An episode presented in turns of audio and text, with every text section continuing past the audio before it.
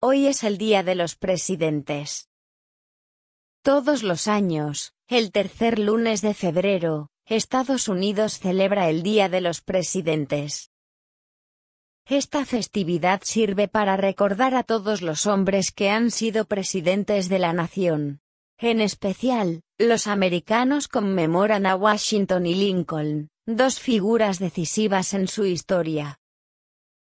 George Washington comandó el ejército revolucionario durante la Guerra de la Independencia contra Inglaterra.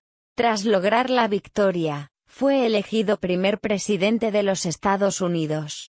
Nos ha dejado frases inspiradoras como esta, la libertad, cuando empieza a echar raíces, es una planta de rápido crecimiento.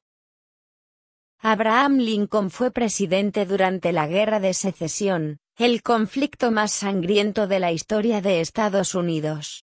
Ganando esta guerra contra los estados rebeldes del sur, Lincoln consiguió sus dos grandes objetivos, preservar la unión y abolir la esclavitud.